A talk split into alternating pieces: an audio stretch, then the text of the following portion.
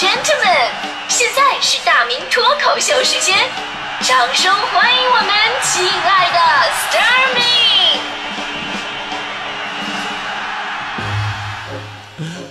好，欢迎各位来到今天的大明脱口秀，我是大明。今天咱们节目话题聊的是你做过最摇滚的一件事是什么啊？为什么说这个摇滚的这个话题呢？因为，呃，这阶段啊有一个网综特别的火，《乐队的夏天》，很多朋友都看了啊。然后呢，这里边这个摇滚的概念元素，让我们更加深刻的体会了一把。然后有的朋友也经常发表一些评论，就我看了以后感触特别的多。我说到了，倒不是因为对这些参加的乐队我很很多情怀啊，真真不是。说实话，这些乐队大部分我都没有听说过这个，因为我以前都是听刘德华和张学友的，是吧？我就是最被摇滚圈鄙视的流行圈。我更多的感触呢是觉得。一些作为喜欢音乐的人啊，组乐队然后能坚持这么多年，真的特别的不容易。这个如果你没有类似的经历，你不会感受到那么的深。我最近这两年，我不是在组这个横贯线乐队吗？我组乐队的时候，我也就感受到了啊。其实呢，我我们都不是专业练过的啊，甚至连经常练都不算，那就是喜欢。我以前呢特别喜欢一句话，说唱民谣的很穷，穷到只剩一把吉他；但唱民谣的呢也很富，富到可以四海为家。然后当我拿起吉他的那一刻，我真的会有这种感觉。虽然我人坐在家里边，但是我的意境已经飘向了远方。啊，如果有一天我悄然离去，请把我埋在埋在那春天里。每次上到这的时候，我妈总会说：“埋在春天里，那你得死在春天啊！死在春天才能把你埋在春天，因为总不能活埋吧？这算了，他们根本就不懂音乐。”别人他们啊，就在我朋友圈里边，天天看那个乐队夏天的评论的那些人，也没有几个懂音乐的，啊，今天说，哎呀，这个主唱太帅了啊，那个吉他手的 solo 好炫酷，鼓手的鼓敲的太好了，没有一个说贝斯手怎么地的，这就说明一个问题啊，就这帮人根本就不懂乐队啊。我跟你说，这也算是人们对于音乐认知的一个空白区了。就打开你的回忆啊，咱们现在好好的捋捋一捋，就是咱们说到中国最好的这些乐队。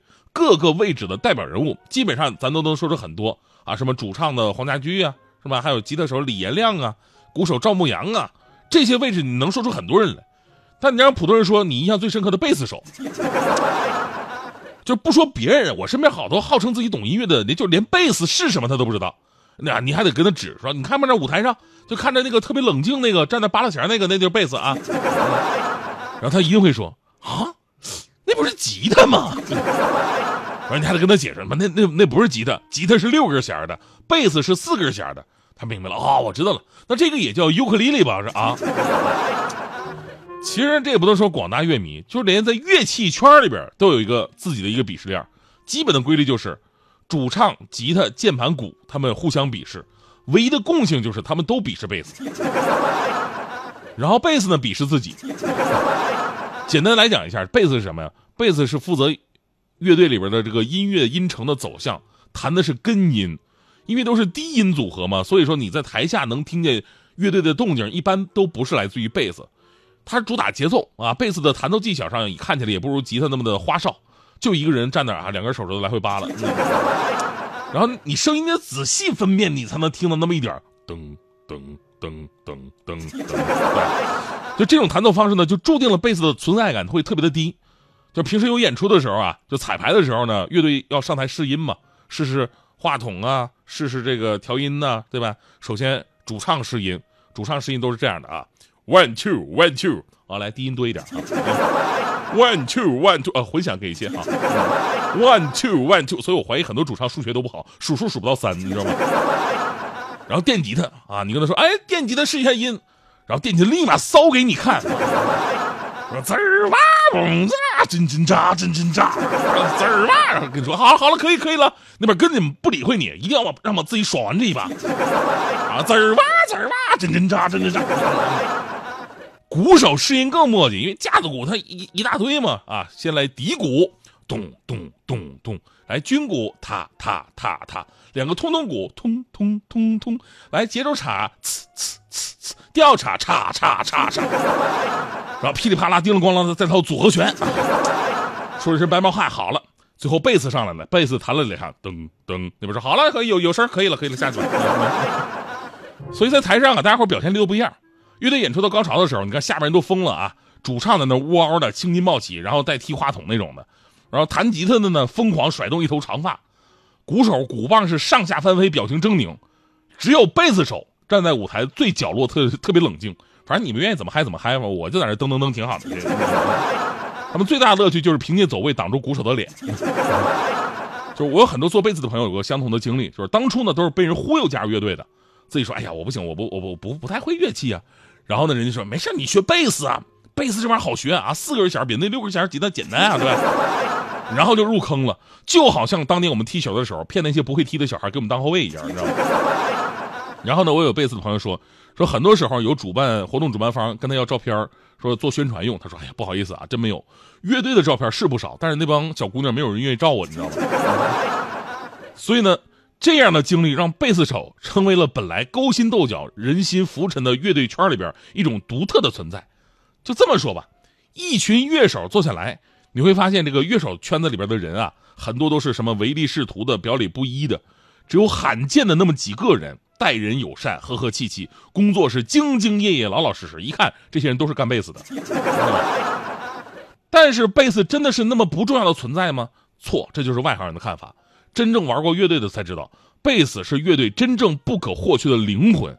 乐队基本组成无外乎啊，节奏、低音、中音、高音，其中鼓负责节奏。贝斯呢是负责节奏加低音，这两个代表着乐队的骨架跟肌肉。至于外表如何，那多了，你可以是吉他，你也可以是键盘，甚至可能是其他的乐器。但无论你是什么类型的音乐，根基是最不可或缺的。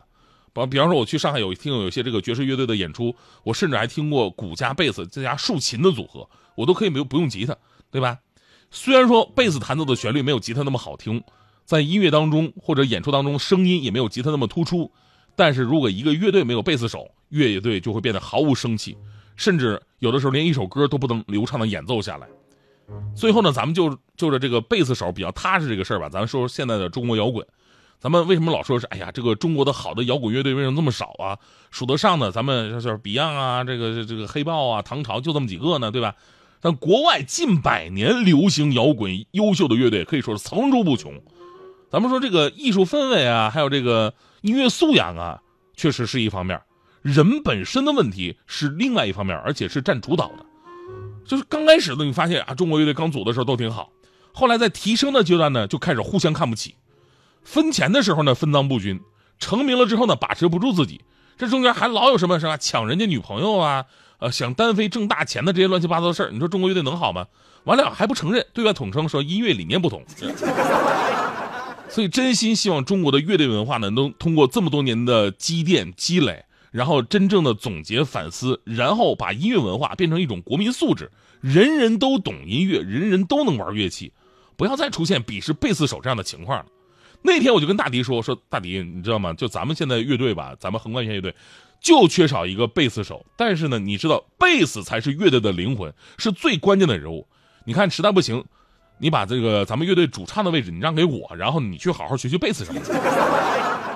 然后我就发现吧，大迪这人真的是挺聪明的，他根本就没上当。一九六九年的福特在公路上疾驶，像风滚草在内化的荒野上滚动，像朝圣者在寂寞的广场上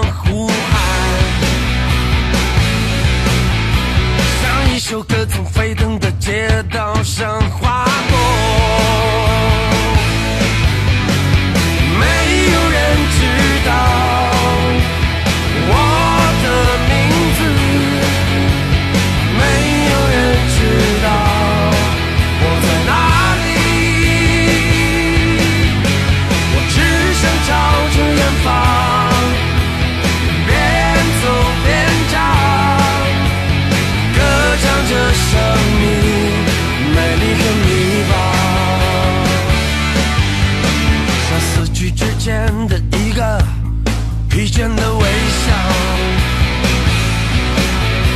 像刺入空虚的一把孤寂的利剑，